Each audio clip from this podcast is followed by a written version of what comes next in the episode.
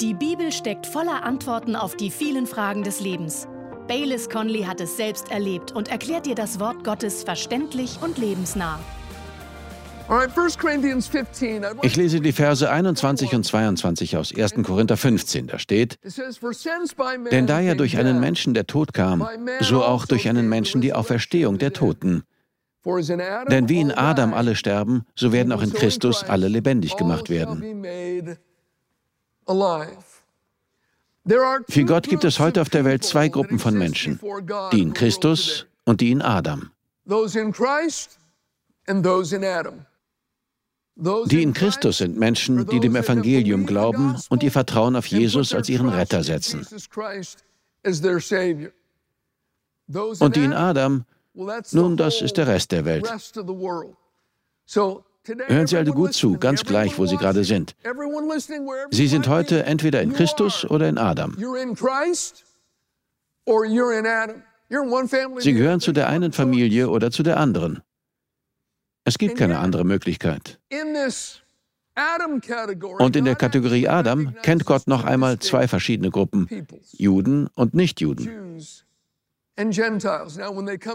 Wenn sie zu Menschen in Christus werden, fügt Gott sie zu einer Gruppe zusammen. Aber bei denen in Adam unterscheidet Gott zwischen Juden und Nichtjuden.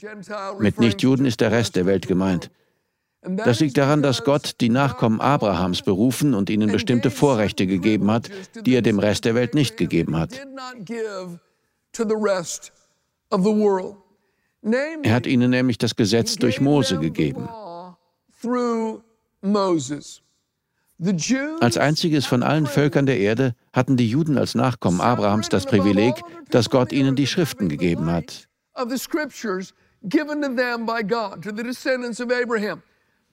Alle Menschen, also der Rest der Welt, haben zwei Wege, wie sie zu Jesus und eine Beziehung zu Gott finden können.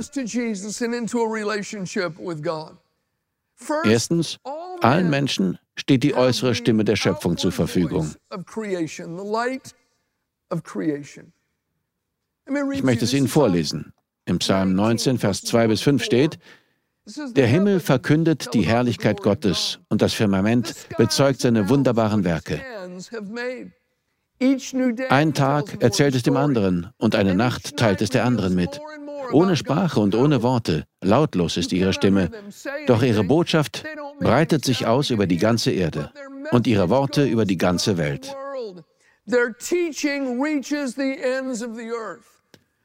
Der Himmel und die Erde, das Firmament und die Meere, die ganze Schöpfung und alles in der Natur zeigen uns, dass es einen Schöpfer gibt. Und das können alle Menschen sehen. Zweitens, alle Menschen haben die innere Stimme des Gewissens. Es gibt also die äußere Stimme der Schöpfung und die innere Stimme des Gewissens. Über das Gewissen sprechen wir gleich noch. Aber die Juden hatten einen zusätzlichen Weg. Sie hatten das Gesetz, die Schriften, also das dokumentierte Reden Gottes.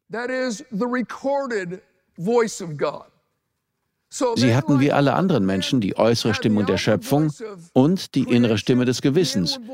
Aber sie hatten auch das dokumentierte Reden Gottes, die Schrift. Sie hatten das Licht der Bibel. Und der Bibel zufolge hat das Gesetz die folgende Aufgabe. In Galater 3, Vers 24 steht, also ist das Gesetz unser Erzieher auf Christus hin geworden, damit wir aus Glauben gerechtfertigt werden. Das Gesetz wurde also den Juden gegeben, um sie wie ein Erzieher zu Christus zu führen. In Johannes 5 erzählt Jesus es den Juden so. Er sagt in Johannes 5, Vers 39 bis 40, ihr erforscht die Schriften, denn ihr meint, in ihnen ewiges Leben zu haben, und sie sind es, die von mir zeugen. Und ihr wollt nicht zu mir kommen, damit ihr Leben habt. But you are not willing to come to me that you may have life. Meint nicht, dass ich euch bei dem Vater verklagen werde. Da ist einer, der euch verklagt, Mose, auf den ihr eure Hoffnung gesetzt habt. Denn wenn ihr Mose glaubtet, so würdet ihr mir glauben, denn er hat von mir geschrieben.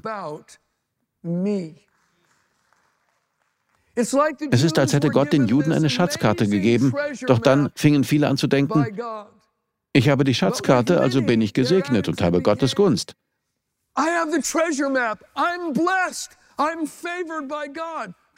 Ja. Und habt ihr den Schatz gesucht? Nein, aber wir lesen jeden Tag die Karte.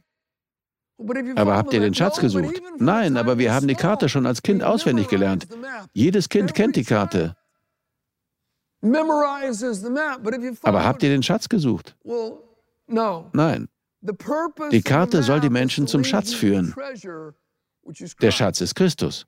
Und übrigens solltet ihr das auch nicht für euch behalten, ihr sollt der ganzen Welt davon erzählen. Doch viele, nicht alle, aber viele, dachten, dieses Vorrecht, das Gesetz zu haben, würde ausreichen. Und ja, es ist ein Vorrecht. Es ist eines, das Gott anerkennt, aber es rettet einen nicht. Gerettet wird, wer dem Evangelium glaubt. In Römer 1, Vers 16 sagt Paulus, denn ich schäme mich des Evangeliums nicht, ist es doch Gottes Kraft zum Heil jedem Glaubenden, sowohl dem Juden zuerst als auch dem Griechen. Also Oder den Nichtjuden, also dem Rest der Welt. Warum zuerst den Juden?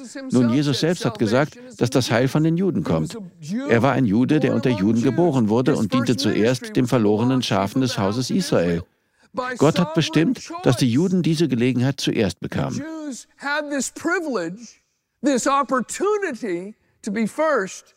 Doch das heißt auch, dass sie zuerst Verantwortung hatten. Wer zuerst die Chance hat, hat auch zuerst Verantwortung. Und dann schreibt Paulus in Römer 1 weiter und spricht über den Rest der Welt, die nichtjüdische Welt. Wir lesen ab Vers 18, da steht, denn es wird offenbart Gottes Zorn vom Himmel her über alle Gottlosigkeit und Ungerechtigkeit der Menschen, welche die Wahrheit durch die Ungerechtigkeit niederhalten, weil das von Gott Erkennbare unter ihnen offenbar ist. Denn Gott hat es ihnen offenbart. Denn sein unsichtbares Wesen, sowohl seine ewige Kraft als auch seine Göttlichkeit, wird seit Erschaffung der Welt in dem Gemachten wahrgenommen und geschaut, damit sie ohne Entschuldigung sind. Being understood by the things which are made even his eternal power and Godhead, so they are without excuse. Die ganze Welt außerhalb des jüdischen Volkes hatte also nicht dieses Privileg, das Gesetz zu haben. Aber sie hatten die Schöpfung. Und Gott sagt, dass kein Mensch eine Entschuldigung hat, weil die Schöpfung genau wie das Gesetz auf Gott hinweist.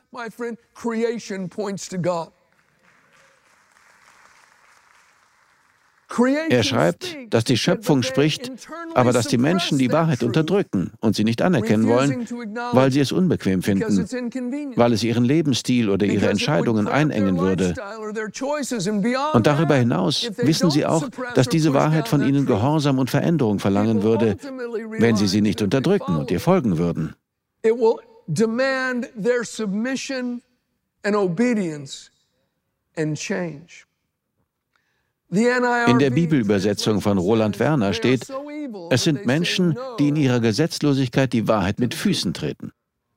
Aber wenn der Tag von Gottes Gericht kommt, hat keiner eine Entschuldigung. Keiner wird sagen können, Gott, das ist nicht fair. Du bist mir gegenüber nicht fair gewesen. Und dann gab es Juden, die meinten, sie wären besser als die nichtjüdische Welt, nur weil sie das Gesetz hatten. Sie dachten, sie würden in den Himmel kommen, auch wenn sie genauso ungeniert sündigten wie die Nichtjuden um sie herum.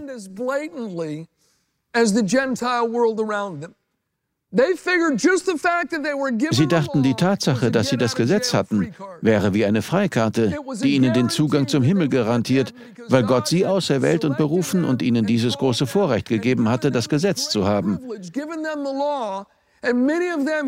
Viele von ihnen nahmen diese elitäre Haltung an, dass es nicht darauf ankommt, was sie tun, weil Gott sie ja berufen und ihnen das Gesetz gegeben hat, dass sie so leben können wie die Nichtjuden ein paar Häuser weiter, dass sie sündigen können wie sie, aber dass bei ihnen alles geregelt ist, weil sie Juden sind. In Kapitel 2 des Römerbriefes spricht Paulus dieses Elite-Denken an, das manche anscheinend in die Kirche mitgebracht hatten.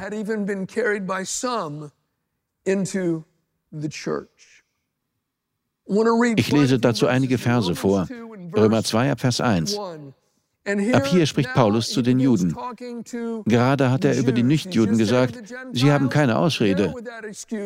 Und nun nimmt er die Juden ins Visier. Römer 2, Vers 1. Deshalb bist du, sagt er zu den Juden, nicht zu entschuldigen, Mensch, jeder, der da richtet. Denn worin du den anderen richtest, verdammst du dich selbst. Denn du, der du richtest, tust dasselbe. Wenn die Nichtjuden keine Ausrede hatten, dann haben die Juden, die in Adam sind, ebenfalls keine. Verse 2 bis 7. Wir wissen aber, dass das Gericht Gottes der Wahrheit entsprechend über die ergeht, die so etwas tun. Denkst du aber dies, Mensch, der du die richtest, die so etwas tun und dasselbe verübst, dass du dem Gericht Gottes entfliehen wirst? Oder verachtest du den Reichtum seiner Güte und Geduld und Langmut und weißt nicht, dass die Güte Gottes dich zur Buße leitet? Nach deiner Störrigkeit und deinem unbußfertigen Herzen aber häufst du dir selbst Zorn auf für den Tag des Zorns und der Offenbarung des gerechten Gerichts Gottes, der einem jeden vergelten wird nach seinen Werken. Denen, die mit Ausdauer in gutem Werk Herrlichkeit und Ehre und Unvergänglichkeit suchen, ewiges Leben.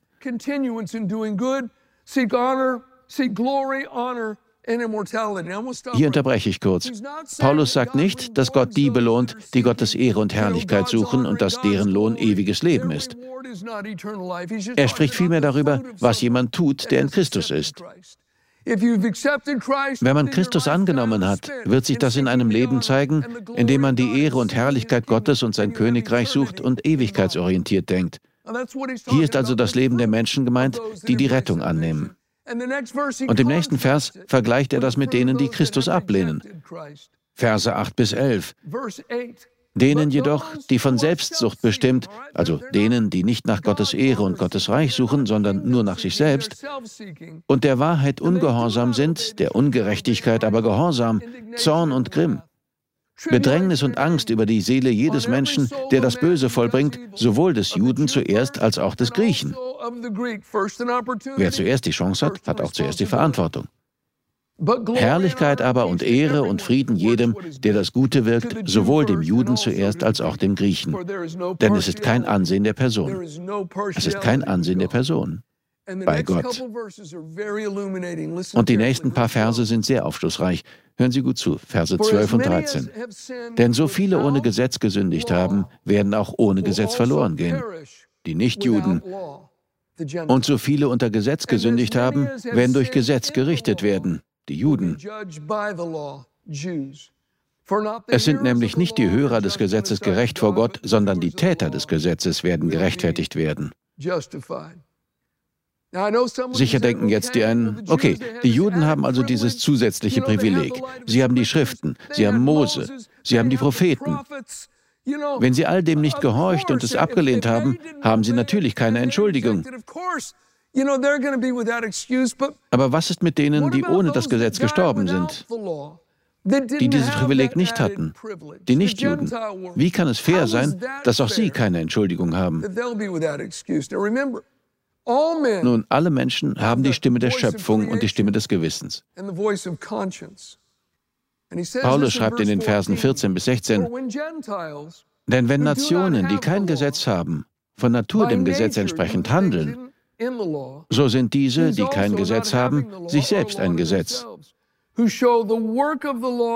Sie beweisen, dass das Werk des Gesetzes in ihren Herzen geschrieben ist indem ihr Gewissen mit Zeugnis gibt und ihre Gedanken sich untereinander anklagen oder auch entschuldigen.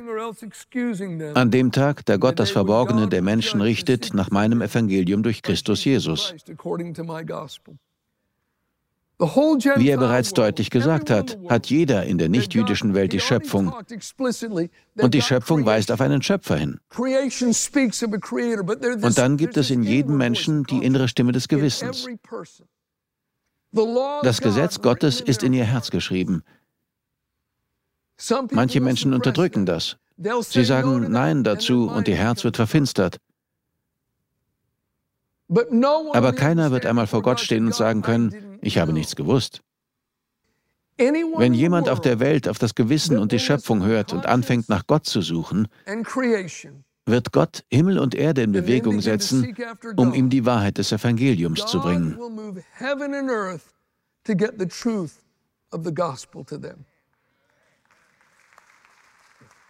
Sie haben die Wahl. Sie können die Wahrheit unterdrücken und Nein zu dieser Wahrheit sagen, dann wird Ihr Herz verwirrt und benebelt.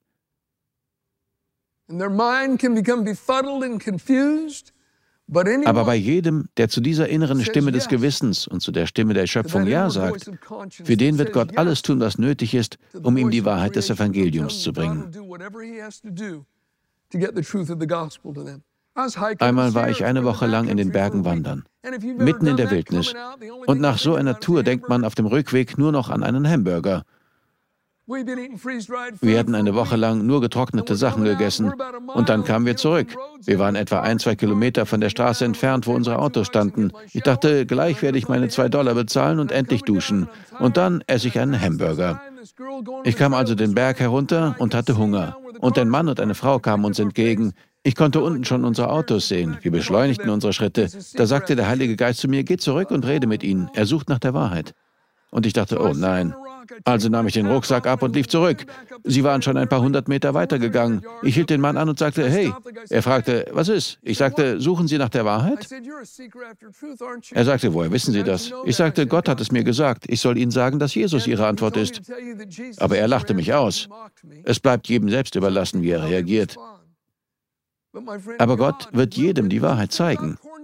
Denken wir nur an Cornelius. Er war ein Nichtjude, aber er fürchtete Gott und betete ihn an. Wie viel oder wenig er über Gott wusste, wissen wir nicht. Wir wissen nicht, wie er Gott kennengelernt hat, aber er hat offensichtlich auf das Gewissen und die Schöpfung gehört. Und was tat Gott? Er schickte einen Engel zu Cornelius, der zu ihm sagte, lass jemanden zu Simon dem Gerber gehen und nach Petrus fragen und hole ihn her. Er wird dir Worte sagen, durch die du und deine Familie gerettet werden. Währenddessen war Petrus auf dem Dach. Es war kurz vor dem Essen. Und Gott schenkte ihm eine Vision und sagte ihm, dass er den Nichtjuden das Evangelium bringen soll. Am Ende der Vision sagte der Heilige Geist, an der Tür sind ein paar Männer.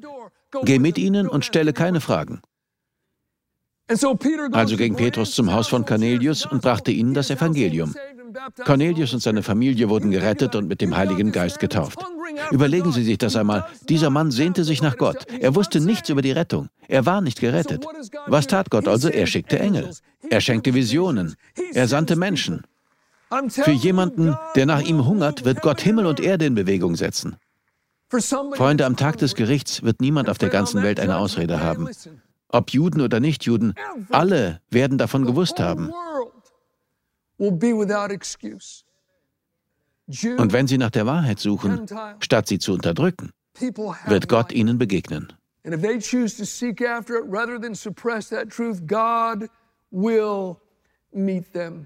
Wir kommen zu Römer 2, Verse 17 bis 22. Da steht, wenn du dich aber einen Juden nennst und dich auf das Gesetz stützt und dich Gottes rühmst und den Willen kennst und prüfst, worauf es ankommt, weil du aus dem Gesetz unterrichtet bist und getraust dich, ein Leiter der Blinden zu sein, ein Licht derer, die in Finsternis sind, ein Erzieher der Törichten,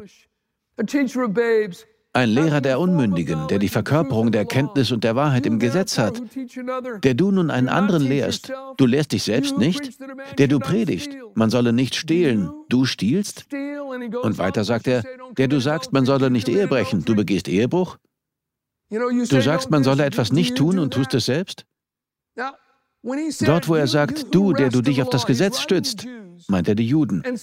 Sie haben sich buchstäblich darauf gestützt, dass sie das Gesetz hatten. Sie stützten sich darauf, dass ihnen das Gesetz gegeben worden war, nicht darauf, dass sie es gehalten haben. Das sagt er ihnen hier. Ihr stützt euch nur darauf, dass ihr die Empfänger des Gesetzes seid. Ihr lehnt euer Gewicht darauf. Ihr vertraut darauf. Ich erinnere mich an die Geschichte von einem Mann und seiner Verlobten, die irgendwo im Osten die Klippen über einem wunderschönen Strand besuchten. Und dort auf den Klippen gab es einen hölzernen Zaun. Er war gerade frisch gestrichen worden. Niemand hatte es bemerkt, aber der Zaun war von Termiten zerfressen. Er war innen praktisch hohl, aber von außen sah er gut aus. Er war sogar frisch gestrichen.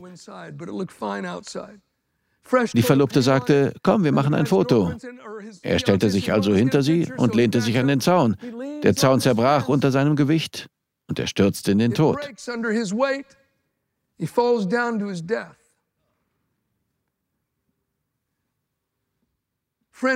So ist es bei jedem, der sein Vertrauen auf sein natürliches Erbe setzt, statt auf Christus.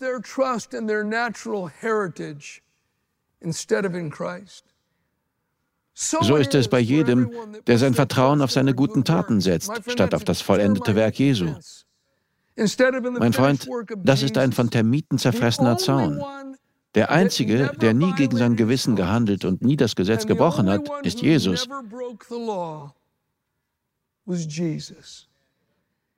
Er war das vollkommene Opfer, der bereitwillige Stellvertreter, der für uns ans Kreuz ging und für unsere Sünden starb. Für unsere Sünden und für die der ganzen Welt. In Vers 29 fasst Paulus das so zusammen. Sondern der ist ein Jude, der es innerlich ist, und Beschneidung ist die des Herzens, im Geist, nicht im Buchstaben. Sein Lob kommt nicht vom Menschen, sondern von Gott. Jesus sagt über die Juden, die sich etwas auf ihre Herkunft und das äußerliche Drumherum ihrer Religion einbilden, ihr seid wie übertünchte Gräber, die zwar äußerlich schön sind, inwendig aber voller Totengebeine und Unreinheit.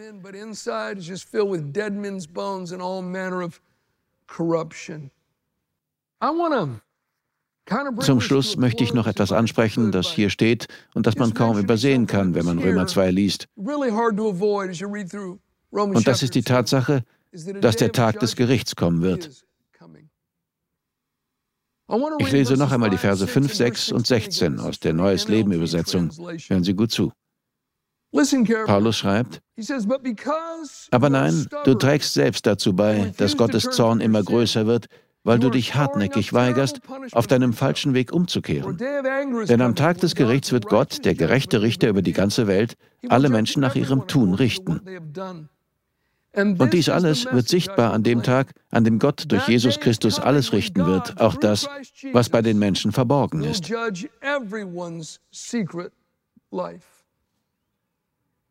Das Gericht wird kommen. Gott wird die Welt durch Jesus Christus richten. Im Moment ist er unser Fürsprecher, er ist unser Anwalt. In 1. Johannes steht, wenn wir sündigen, ist Gott treu und gerecht, vergibt uns die Sünden und reinigt uns von jeder Ungerechtigkeit, weil Jesus vor dem Vater für uns eintritt. In Vers 4 steht, dass Gottes Geduld, Langmut und Güte uns zu Buße führen sollen. Buße bedeutet, eine Kehrtwende zu machen und sein Vertrauen auf Christus zu setzen. Aufzuhören, in die falsche Richtung weiterzugehen. Buße bedeutet umzukehren. Und der innere Sinneswandel führt zu einer äußeren Richtungsänderung. Das ist Buße. Gottes Langmut und Geduld mit der Sünde der Menschen führt nicht dazu, dass man weiterhin in bekannten Sünden lebt.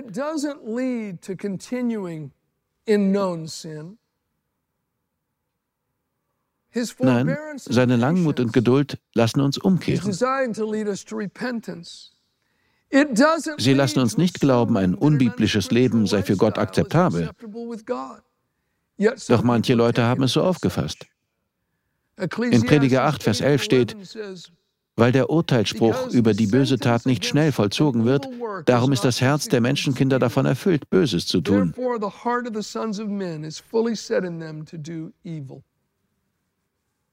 Nein, die Güte und Geduld Gottes sollen uns zu Buße führen. Heute, wenn ihr seine Stimme hört, verhärtet euer Herz nicht. Heute, wenn Sie wissen, dass Jesus an Ihre Herzenstür klopft, heute, wenn Sie wissen, dass der Heilige Geist zu Ihnen spricht, mein Freund, schieben Sie das nicht auf. Wissen Sie, Sie würden das hier nicht gerade sehen und mir zuhören, wenn Gott nicht schon irgendwie zu Ihrem Herzen gesprochen hätte. Vielleicht denken Sie jetzt, Bayless, du hast keine Ahnung, was ich getan habe und was für ein Versager ich bin. Ich habe so viel getan, was ich nicht hätte tun sollen oder nicht getan, was ich hätte tun sollen. Ich habe andere so sehr im Stich gelassen. Und sie verdammen sich selbst. Hören Sie, Jesus liebt sie. Sie müssen nur zu ihm kommen. Durch Gottes Barmherzigkeit bekommen wir nicht, was wir verdienen. Er ist voller Mitgefühl und er ist barmherzig. Jesus ist am Kreuz gestorben, um Gottes Gerechtigkeit zu erfüllen und dafür zu sorgen, dass wir nicht bekommen, was wir verdienen. Weil er am Kreuz gestorben ist, kann Gott uns rechtmäßig freisprechen. Nehmen Sie Jesus Christus an. Tun Sie es noch heute. Er wird Sie nicht abweisen. Und wie immer möchte ich denen danken, die unsere Sendungen unterstützen und uns helfen, diese Predigten in verschiedene Sprachen auf der ganzen Welt auszustrahlen. Seien Sie reich gesegnet im Namen von Jesus. Bis bald. Mehr zum Thema der Sendung finden Sie auf unserer Internetseite. Kostenfrei können Sie sich dort das Minibuch Beten, aber wie zum Lesen herunterladen oder als Audiodatei direkt anhören. Sie können sicher sein, Gott möchte hören, was sie bewegt und er möchte zu ihnen sprechen. Baylis zeigt Ihnen in vier einfachen Schritten, wie das geht. Gehen Sie dazu jetzt auf baylis-conley.de slash beten und laden Sie sich das Minibuch Beten aber wie kostenlos zum Lesen oder als Hörbuch herunter. Haben Sie Fragen zur Sendung oder beschäftigt Sie etwas, für das wir beten können? Dann schreiben Sie uns oder rufen Sie uns an. Gerne können Sie auch die heutige Sendung auf CD bestellen. Unser Team freut sich auf Sie.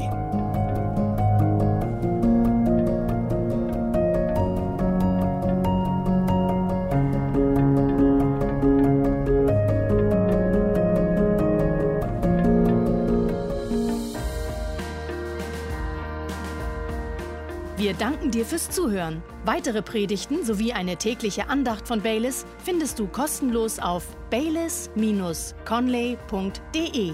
Gott segne dich.